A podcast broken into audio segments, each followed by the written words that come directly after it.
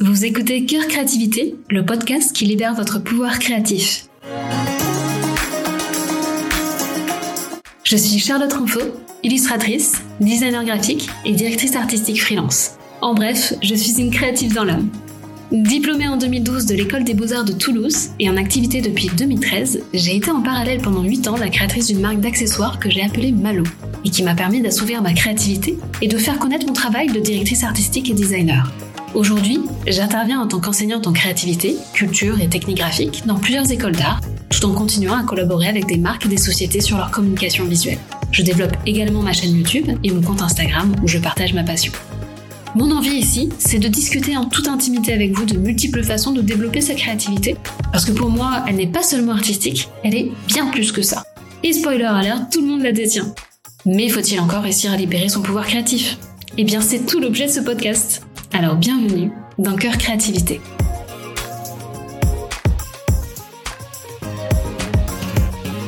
Et c'est parti pour le deuxième épisode. Les réseaux sociaux sont-ils en train de tuer ou sauver les créatifs?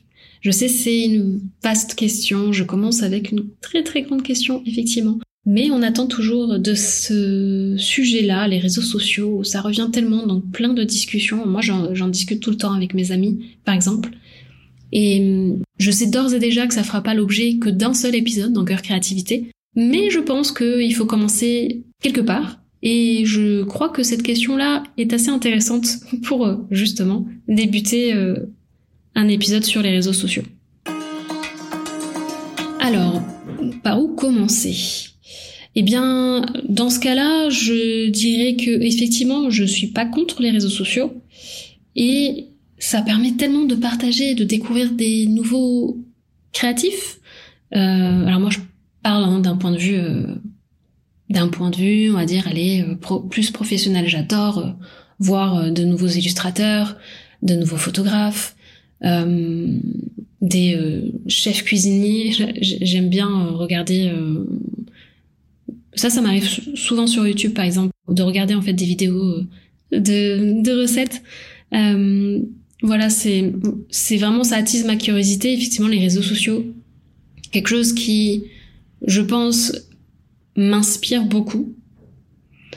Après, il y a ce revers euh, où euh, on a ce, cet autre côté-là qui est euh, sur le côté comparaison, pression des likes, euh, approbation des autres, etc. Et euh, je pense qu'il y a beaucoup beaucoup de gens qui euh, en sont victimes quelque part. je dirais quand même pratiquement tous, mais ça, ça, ça se travaille aussi. Et ça, ça dépend aussi de la façon, de la manière dont on utilise ces plateformes-là. Donc ça, aujourd'hui, on va le voir ensemble. Je dissocie un petit peu cet euh, épisode en deux parties, en deux grandes parties. J'aimerais euh, revenir sur mon expérience. Je pense que ça peut être euh, de là, en tout cas, que ça peut permettre de développer ce sujet si et j'essaierai de vous proposer quelques conseils peut-être qui sont autant des conseils que je j'essaye de moi en tout cas euh, de pratiquer et qui sont euh, toujours intéressants en fait à entendre. Voilà, donc je vois ces, ces deux parties là qui sont en train de se dessiner. Donc je vous emmène avec moi, c'est parti. Alors je vais vous parler de mon expérience vis-à-vis des réseaux sociaux. Je pense que c'est déjà un point de départ. Je suis de la génération Internet, euh, clairement. Euh, donc quand je dis ça, en fait, c'est euh, bah voilà aujourd'hui. donc je suis dans mes 35 ans et Internet, en tout cas moi, je l'ai connu quand j'avais 12 ans, je crois. je sais que c'était déjà bien existant auparavant, mais moi j'avais, j'ai eu cette cette utilisation là à mes 12 ans. Donc voilà.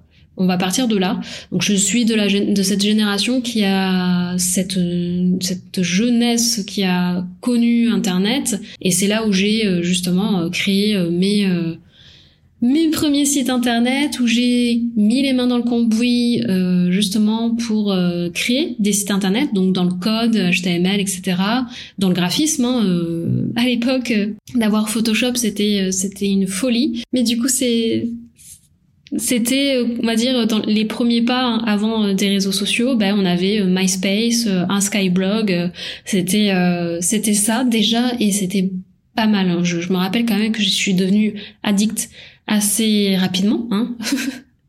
c'est vraiment le voilà tous les MSN Messenger.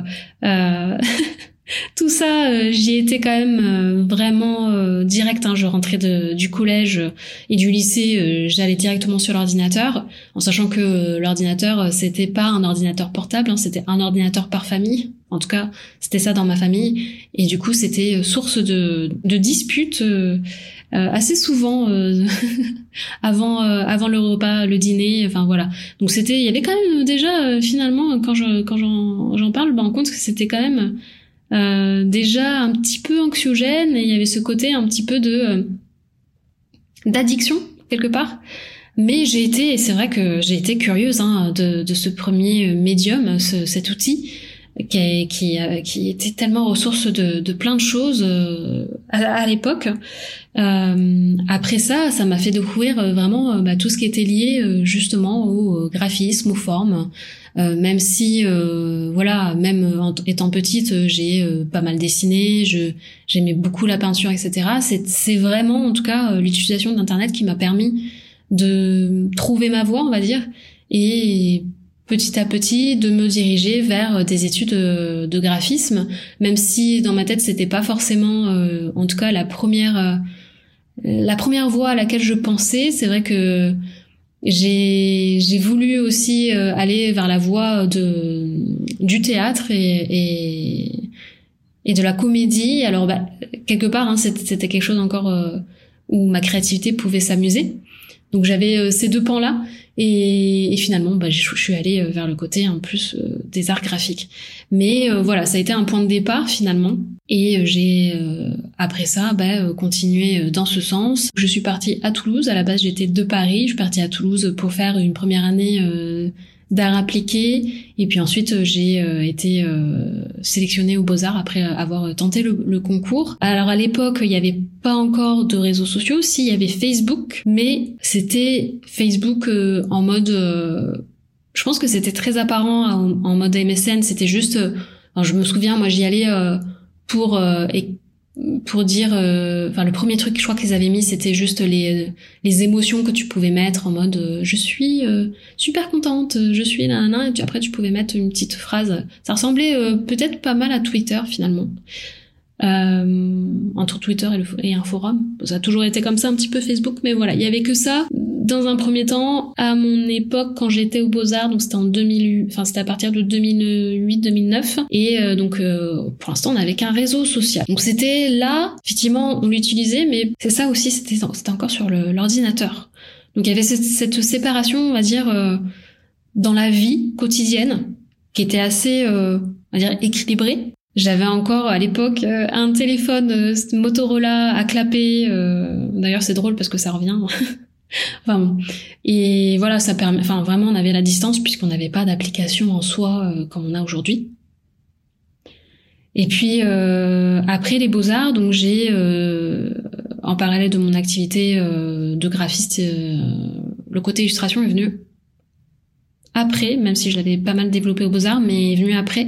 Donc j'avais lancé en parallèle aussi donc mon activité, ma marque d'accessoires de mode Malo. Alors à la base, c'était euh, de la papeterie qui s'appelait Malo Blossom. Et c'est à partir de là, du coup, c'était en 2014 pour le coup, que j'ai été sur euh, Instagram. Donc du coup, en fait, Instagram, je sais que j'étais pas dès le début. Je crois que ça a commencé, euh, d'après ce que j'ai j'ai entendu, en 2010 peut-être. Moi, j'y suis allée que en 2014. C'était dans le but de faire connaître justement ma marque et de vendre les produits sur lesquels euh, je dessinais mes motifs et, euh, et mes designs, etc.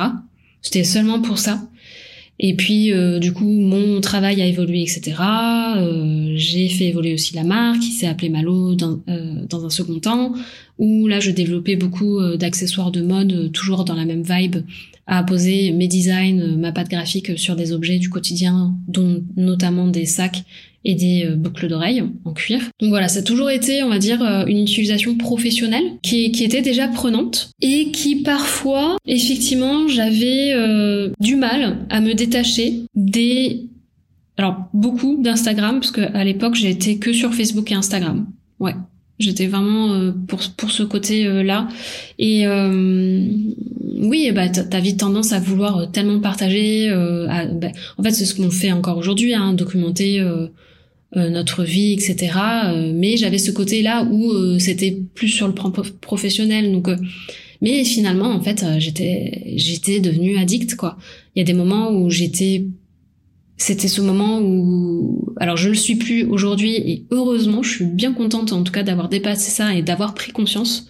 C'est-à-dire que c'est ces moments où, euh, vous savez, euh, enfin, je sais pas si ça vous arrive, hein, euh, et c'est tout à fait, euh, enfin, c'est normal, c'est pas grave en soi, mais moi je sais que du coup j'ai plus envie de le faire, mais c'est d'être à table avec d'autres personnes en face et de regarder son téléphone tout le temps. pour moi, du coup, ça est devenu quelque chose à force d'en discuter justement avec mes proches, etc., qui n'est pas, euh, surtout j'ai mon conjoint qui n'est pas du tout sur les réseaux sociaux et qui me fait remarquer certaines, certains comportements qui, qui ont été addictifs, qui aujourd'hui, euh, j'ai réussi à prendre de la distance sur ça, mais euh, voilà, c'est pas respectueux vis-à-vis de l'entourage en fait d'être sur un téléphone sans regarder la personne qui est en face. Donc j'avais, j'ai eu euh, ces, ces comportements-là et c'est euh, une petite sonnette d'alarme déjà euh, bah déjà par rapport à, en fait à un comportement qui a d'addiction hein, c'est absolument la même chose que quand vous alors je chote à personne mais d'être bah, d'avoir une addiction à la cigarette euh, ou à l'alcool, etc. En fait, on s'en rend même plus compte, quoi. Même si les gens se, nous, le, nous le disent, notre entourage, etc. Bah, c'est un peu, moi, je le, je le mets dans le même groupe, hein, finalement, euh, voilà. Euh, Aujourd'hui, je suis contente parce que j'ai réussi euh, à avoir une, une, une façon différente, en tout cas, de voir mes réseaux sociaux. J'ai déjà choisi, on va dire, de de le faire de manière juste professionnelle, encore une fois. J'ai un compte perso que je n'alimente plus, que je n'ai jamais réellement alimenté, mais je peux comprendre en fait que ça peut être négatif pour euh, une personne qui n'a pas, on va dire, lieu d'être de partager quelque chose, quoi que ce soit, d'être totalement addict. Donc, euh, enfin, je trouve que d'avoir, de pas avoir d'objectif, de ne pas être euh, sur, enfin, de, pardon, je me reprends, d'être sur les réseaux sociaux et justement de de ne pas y être sans objectif, je pense que c'est vite dangereux parce qu'on perd un peu le pied sur la façon dont on utilise justement ces plateformes-là. Moi, ce qui m'a, entre guillemets, sauvé, c'est que je me suis posé ces questions-là je me suis dit, oui, ça a de l'importance dans mon métier. Et en fait, c'est un outil qui me permet d'être visible. Donc, si c'est un outil, c'est un outil donc de travail. Donc, ça, je dois me dissocier, me distancer, parce que ça reste un outil de travail. Et en fait, je me suis, je me suis dit que c'est euh, c'est un outil professionnel et ça restera comme ça. Donc déjà de me rendre compte que c'était voilà ça en fait, ça m'a permis de prendre une distance et de justement d'être différente parce que en fait tout ce que je montre et ce que là aujourd'hui euh, je vous parle de ça, ben en fait c'est euh, c'est la c'est la façon dans tous les cas de me dire que ça ça reste mon métier et que ça me sert pour ça. Quand j'arrête le soir, je deviens Charlotte qui a sa vie personnelle et qui est totalement différente. Enfin totalement, hein, je m'entends, mais euh, qui a en tout cas qui n'est pas sa vie professionnelle. En fait, j'ai réussi. je me dis que je, je dissocie ces deux-là. et qu'on n'est pas obligé de montrer absolument tout aussi euh, dans euh, dans ces réseaux sociaux, bien que je le dis tout le temps, hein, euh, il faut documenter son travail, sa créativité, parce que parce qu'en fait on est tous uniques et puis on a des choses à dire et on a des idées créatives qui qui qui sont importantes à partager. Alors du coup là c'est un peu ma partie à moi, mon expérience que je vis. Je pense que j'ai dit plus ou moins euh, dans un, en tout cas dans cet épisode-là, je sais que j'ai pas tout développé hein, sur les réseaux sociaux, mais j'essaye en tout cas de me dire que aujourd'hui, par rapport pour répondre à cette question-là dans cette première partie, par rapport à mon expérience, je dirais que aujourd'hui, non, les réseaux sociaux, ça me tue pas. Au contraire, ça me, pour répondre à, la, question hein, du, du début en fait, au contraire, en fait, je trouve que ça me ça m'inspire beaucoup. Ça m'inspire parce que je me suis donné un cadre. Je me suis donné un cadre et donc du coup, maintenant, je réussis en fait à m'inspirer des réseaux sociaux. Ce qui me permet d'enchaîner avec la deuxième partie pour vous donner euh, des petits tips pour vous aider justement à gérer ça d'un point de vue aussi personnel que professionnel. Je vais parler à ceux, alors ça englobe, englobe un peu tout le monde hein, bien sûr, mais euh, pour ceux qui veulent développer leur créativité d'un point de vue personnel euh, sur les réseaux sociaux. Euh, j'ai une question en fait justement qui me taraude un peu, c'est est-ce que c'est bon d'être sur les réseaux sociaux, bah, justement personnellement, si comment dire, si la créativité qu'on a envie de développer en tant que personne, sans que ça soit son métier, est-ce que c'est bon d'être sur les réseaux sociaux? Alors, vu que je ne le fais pas moi-même, peut-être que j'aurai pas forcément les bonnes réponses, hein, mais je vais essayer de donner mon avis sur ça à tous ceux et celles qui aimeraient développer leur créativité pour eux. je pense que il faut déjà être épanoui et se et en fait être curieux de, de faire des de créer des choses pour soi-même euh, mais même moi, hein, en fait, il y a certaines choses que je euh, que je crée pour moi. Je pense d'abord à la poterie. J'ai eu une pratique de poterie où j'ai, euh, il y a des choses que j'ai pas forcément montrées, qui m'ont fait du bien à moi. Je me dis, est-ce que si on développe notre pan créatif pour nous-mêmes, est-ce que ça fait, c'est vraiment nécessaire de nous montrer. Oh, Je sais pas. Je je suis pas sûre. Parce que bah déjà hein, comme je vous disais je moi je le fais pas forcément euh, enfin ce que je fais de, manière personnelle parfois euh, mais même hein, sur euh, mes carnets de croquis il y a certaines planches que je que je montre pas parce que ça m'a juste fait du bien de dessiner un dimanche comme ça en écoutant de la musique et puis voilà quoi. Donc du coup ça je suis un peu mitigée sur le fait de se dire que il faut absolument montrer tout ce qu'on fait d'un point de vue créatif sur les réseaux sociaux quand ce n'est pas dans un but professionnel. Ça, c'est mon avis. Pour se protéger, pour ne pas être déçu aussi euh, de euh, bah, simplement en fait euh, de pas avoir ces euh, likes là, cette pression des likes, cette comparaison et puis en fait c'est cette j'en parlais justement avec une autre euh, designer graphique sur euh, Instagram. Euh, sur le fait que en fait on a tendance à montrer tellement plein de choses juste pour avoir cette petite dose de dopamine et pour avoir cette dose d'approbation en fait qui finalement n'est pas saine. Et dans seulement ce but là finalement et c'est là que ça me gêne. Parce que je me dis par exemple quand je poste des, certaines choses, mais dans un point de vue professionnel aujourd'hui, hein, euh, il y a quelques temps, j'étais pas comme ça, mais aujourd'hui, maintenant, je me dis, ça me sert pour montrer mon travail et seulement ça. Donc du coup, eh ben s'il y a ça pas de like, eh ben c'est pas grave. Au moins, euh, je sais que par exemple, si je contacte une maison d'édition, si il euh, y a une marque qui veut collaborer avec moi, elle va regarder tout mon feed, elle va regarder mes, mes, mes vidéos YouTube, ma chaîne YouTube, et euh, elle verra tout mon univers. Ça sert à ça. Qui ait des likes ou pas, finalement aujourd'hui je me dis, bah je m'en fous en fait. Mais quand ça vient d'un point de vue perso, eh ben je j'ai peur en fait que du coup ça soit pas le même, euh, je sais pas, la, même, euh, la même vision des choses. Euh, donc moi, ce que je dirais, mon conseil en tout cas pour ceux qui partagent en tout cas leur créativité d'un point de vue personnel sur les réseaux sociaux, pourquoi pas? Mais d'abord, demandez-vous pourquoi vous le faites. Est-ce que c'est parce que vous êtes fier? Mais est-ce que c'est pour avoir l'approbation? Et qu'on vous dise waouh c'est beau etc et c'est tout à fait euh, honorable aussi il hein, n'y a pas de souci. C'est juste de se demander pourquoi je le fais. Pourquoi pour qui? Est-ce que je le fais pour moi? Ou est-ce que je le fais pour les autres? Je pense que c'est quand même nécessaire d'avoir ce questionnement à un moment donné.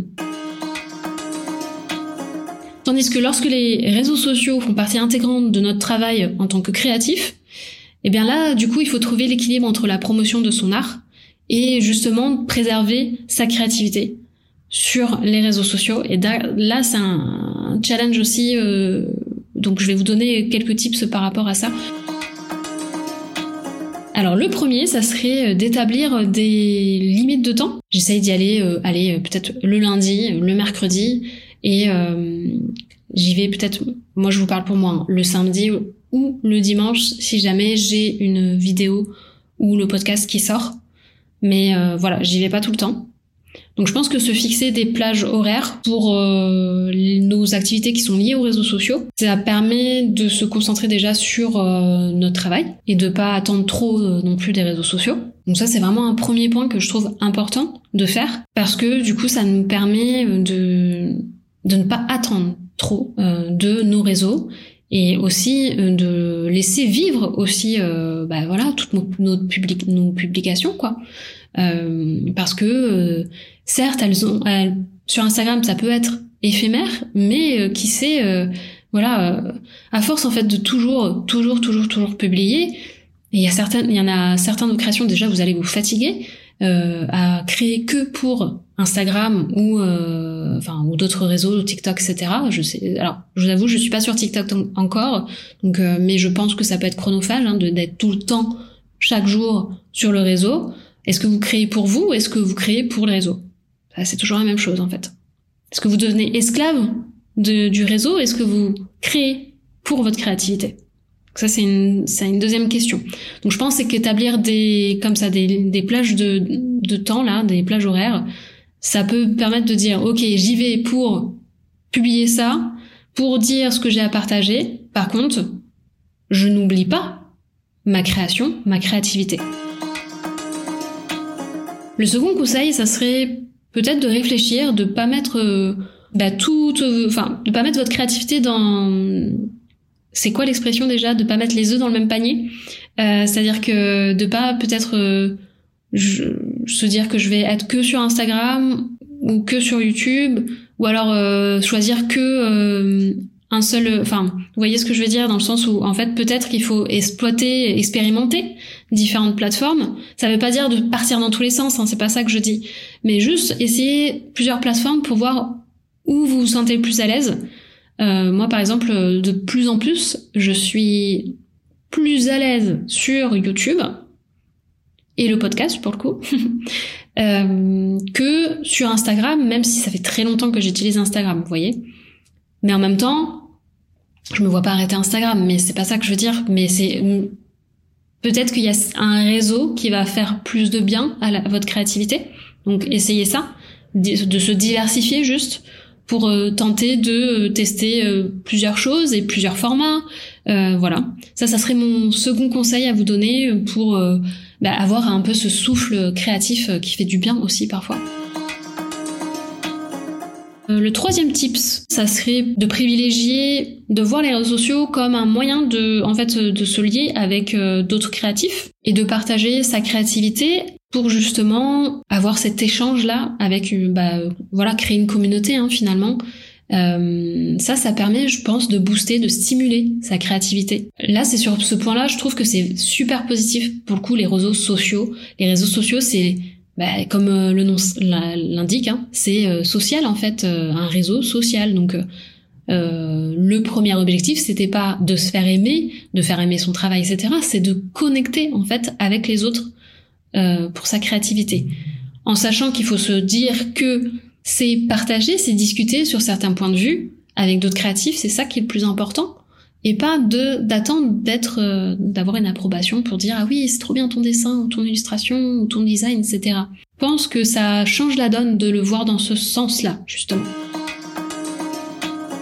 Le quatrième conseil que je vais vous proposer, ça serait de se dire qu'il faut développer sa créativité, pas que sur les réseaux.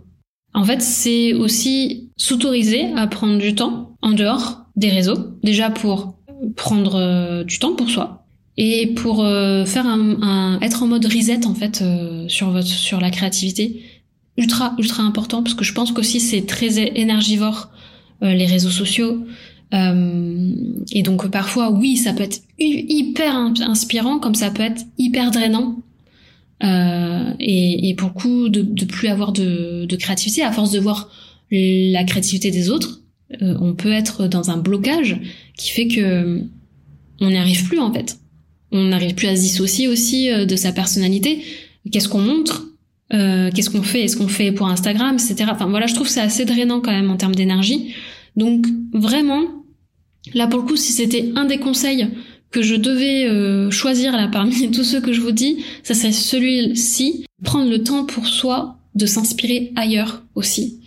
Euh, et pourquoi pas? Comme je disais, celui d'avant, en fait, de rencontrer des gens, ça nous permettait, ça nous permet hein, de, de, partager, de discuter avec d'autres créatifs, etc. Mais pourquoi pas, en fait, se rencontrer dans la vraie vie, en fait. Parce qu'il y a aussi ce côté-là où euh, finalement, on a tendance à peut-être à se on se dit oui, c'est un réseau social, ça nous fait rencontrer des gens, etc. Mais ok. Alors, euh, ben, venez, on transforme en fait euh, le réseau social dans la vraie vie aussi. Je pense que ça peut autant nous inspirer de se voir euh, physiquement, d'aller dans la nature, d'aller voir des musées ensemble, des expos, de lire, de discuter de livres ensemble, mais dans la vraie vie. Enfin, tout ça, ça peut contribuer à notre créativité. Puis ça peut contribuer aussi au fait de, des fois, de se sentir comme je disais, des fois, c'est un peu, euh, ça nous draine en termes d'énergie. Ben, peut-être de voir un créatif qu'on a rencontré sur Instagram ou sur YouTube, dans la vraie vie, dans notre ville, etc. Ben, peut-être qu'on va pouvoir euh, réussir à se booster euh, l'un et l'autre, se donner de belles idées et pourquoi de donner lieu, pourquoi pas, hein, donner lieu à, une belle collaboration. Enfin, et ça, ça sera par le fait qu'on se sera rencontré en dehors des réseaux. Pour le coup, donc prenez le temps, voilà, de Juste euh, un petit peu de, de se dire oui, il y a les réseaux, c'est super, ça fait des belles opportunités, mais est-ce que c'est pas mieux aussi de transformer ces opportunités en vraies opportunités physiques de rapprochement social, quoi? Et voilà, pour conclure, je dirais que vraiment, il faut essayer de voir euh, ces plateformes de réseaux sociaux euh, comme euh, vraiment des outils au service de notre créativité réellement et pas le contraire en fait vraiment ne pas devenir esclave en fait euh, de, des réseaux dans le sens où d'essayer de détecter en fait d'être en conscience de se dire oula là ça me fait pas agir de la bonne façon je ne veux pas me voir comme ça à devenir addict ou à regarder tout le temps le matin à mon réveil, euh, etc. C'est juste prendre conscience de certains comportements qui ne seraient pas sains en fait pour nous, mais de se dire qu'au contraire, les réseaux sociaux, ça peut être vraiment des outils merveilleux hein, finalement euh, pour notre créativité. Euh, et pour toute créativité, effectivement, pas que pour les pros. C'est vrai que là, j'ai aujourd'hui beaucoup parlé euh, pour les euh, créatifs professionnels, mais je pense que c'est aussi, je, je, veux garder un petit peu ce, cette bulle de protection pour les créatifs euh, en herbe et les créatifs amateurs. je pousse tellement les gens à, à, à libérer. Enfin, j'aimerais, en tout cas, tous ceux qui veulent libérer leur créativité et, et ah voilà, faites attention juste à vous protéger et à ne, que ça, ne soit pas, ça ne, ça ne devienne pas une addiction parce que c'est hum, pas de cette manière-là que votre créativité, elle se développera de la bonne façon.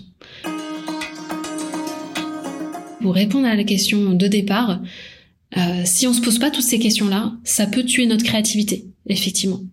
En revanche, si on prend conscience de tout ça, bah, je pense que ça peut aller tellement loin et ça peut tellement nous inspirer et puis bah, sauver les créatifs quand aujourd'hui c'est tellement compliqué aussi d'avoir une visibilité ça peut effectivement être un grand tremplin mais c'est nécessaire de se poser les questions et de connaître les objectifs du pourquoi nous sommes sur les réseaux. Ça sera mon mot de la fin. J'espère que ça vous aura intéressé. Euh, en tout cas, bravo à vous si vous avez écouté euh, le podcast jusqu'au bout. Ça veut dire que vous avez envie de développer votre créativité dans tous les cas. Je, vous remercie euh, pour votre écoute et je vous dis à très vite dans un nouvel épisode de Cœur Créativité.